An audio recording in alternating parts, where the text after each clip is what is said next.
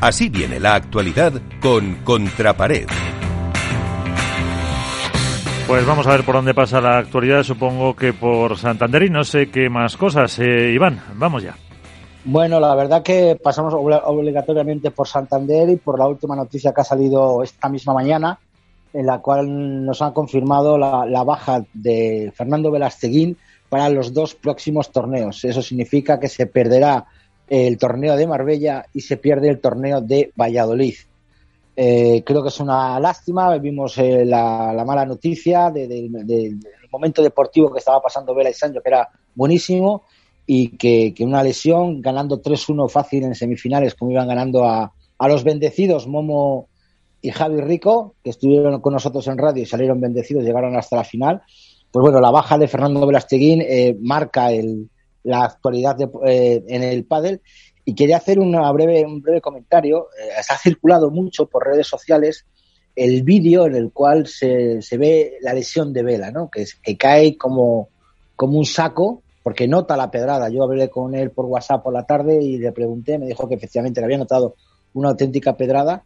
Me puse a ver el vídeo y lo estuve viendo, pues no, no os exagero si no fueron 40 50 veces en pantalla grande y se puede apreciar en los 2-3 segundos justo antes de la lesión cómo eh, el gemelo de Vela se hunde como si le apretase un dedo en el gemelo, o sea, como una especie de agujero justo antes de que nota la pedrada y se cae. O sea, se le ve como que se rompe totalmente ahí, veremos a ver la dimensión de la rotura, todavía no han dicho nada, pero bueno, lo ha confirmado esta mañana World del Tour con la misma noticia de Vela y veremos la evolución y veremos qué hace también Sancho, porque Sancho está claro que Marbella no va a estar, Valladolid veremos si consigue algún compañero o no. Y estrictamente en lo deportivo, bueno, pues eh, hay que decir que Tito y Pablo Fijo eliminaron a, Tello y Fede Chingoto en octavos de final, que parece ser que no están teniendo una buena racha. Que Momo y Javier Rico eliminaron a Lima y Tapia también con lesión de Lima. Y a, la, hablando de esta lesión de Lima, también se había especulado que si no se recuperaba Lima, que podía ser una pareja Sanjo Tapia. No va a ser así puesto que Lima y Tapia se han apuntado en Marbella y ya están listos para, para jugar. La caída de Uri y Javi otra vez en 16 avos, esta vez entre Rafa Méndez y Gonzalo Rubio. Denis Perino y, Ernesto Moreno que vencieron 16 avos a Cepero y Mieres, una pareja que rompe. Ha roto, Mieres está apuntado ya en Marbella con Martín Sánchez Piñeiro y Cepero sigue buscando pareja. Veremos a ver con quién juega. Eh, Paquito Navarro y Dineno, bueno, pues eh, la verdad que sufrieron mucho ante Veloati y Garrido en el primer partido con un 7-6-6-1. Lebrón y Galán fueron un auténtico torbellino ya en cuartos de final entrando en calor, metiendo un, rotundo 6-1-6-2 a, a, a Yemande y Alijó. Maxi Sánchez y Lucho Capra, pues se encontraron con un rico y momo realmente espectaculares y les ganaron en tres sets, confirmando la sorpresa. Estupa y Alex y Vela y Sancho, otra vez de nuevo en cuartos de final, el partido que se está erigiendo como partido típico, partido de máxima rivalidad. Esta vez, de nuevo, Vela y Sancho liquidaron a los chicos de Pozzoni. En semifinales creo que vimos el mejor partido del año. Lebrón Galán contra Paquito Dineno.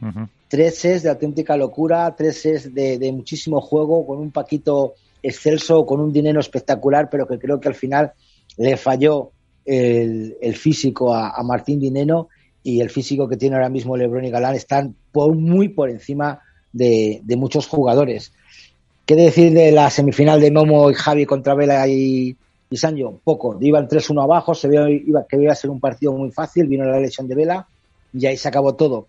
Respecto a la final, bueno, la final eh, pues era de lo que esperábamos, ¿no? Mucha gente estaba, claro, estaba claro que eran los máximos favoritos Juan y, y Ale, fue muy rápido la final, un 6-3-6-2. Los pobres chicos de, no sé si pesaron la final, los nervios, la situación, el verse contra los número uno, pero yo creo que tienen que estar contentos. Y nuevo título para Juan y, Alejandro Galán. Respecto a las chicas, yo creo que lo de las chicas este año, Miguel, está siendo auténticamente de locos.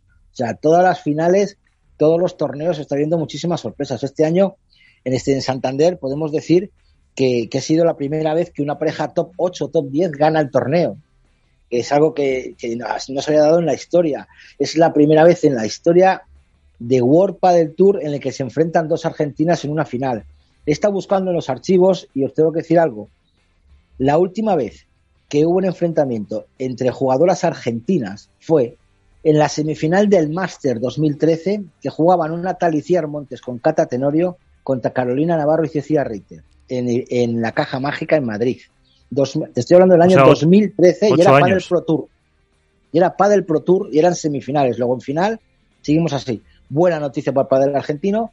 realmente ver a Tamara Ricardo y Del Fibrea jugar esa final con, entiendo, un 6-1 a Pati Yaguno y a Riera fue realmente espectacular con un 7-5 después más igualado, pero creo que es muy bueno para el deporte femenino el que llegan nuevas caras.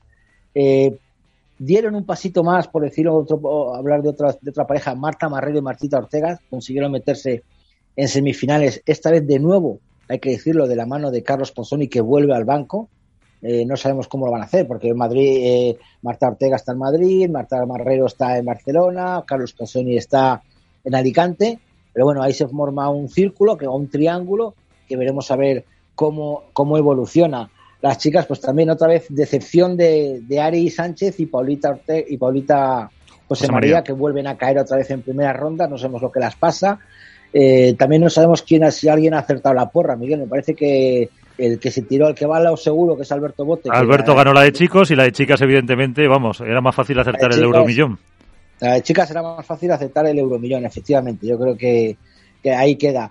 Otras cosas que contar, bueno, pues se han vuelto a celebrar torneos FIP. Este fin de semana se ha celebrado el torneo de, de Riccioni, que ha ganado Teo Zapata y Nacho Gadea, y que ahora empieza, ahora mismo está jugándose el FIP de Estocolmo, del 1 al 6 de junio, y luego llega otro FIP Star muy importante, que es el FIP de Canarias, que hay bastantes jugadores top, con mucho dinero en juego, y con jugadores que van a jugar con compañeros extranjeros a cambio de dinero. Nada nuevo, pero llama la atención que, jugadores con nombre no es que se vendan, sino que aprovechan la opción de, jugar con jugadores que tienen dinero para, para, intentar ganar esos puntos. Y poco más hay que contar, que empieza Marbella la semana que viene con muchas ganas, que tenemos cartel ya de Ciudad de Valladolid, eh, trofeo Caja Rural de Zamora, que eso es bueno, aunque todavía no está colgando en la página web de World Padel Tour, todavía no se saben las plazas que va a haber, no se sabe la, cómo va a estar situada la, plaza mayor, ni, si va a haber abonos. Pero bueno, eh, esta mañana ha salido publicada en el periódico El Norte de Castilla la publicidad del torneo, está publicado ya en, la red de Contrapared en Instagram y lo podremos más adelante. Y bueno, es una noticia buena, al menos tener cartel, ya significa algo, es un paso. Que va para a ver luego si va para adelante o se cae por algo. Así que eso es todo, Miguel. Pues eh, ahora entramos ya en el debate.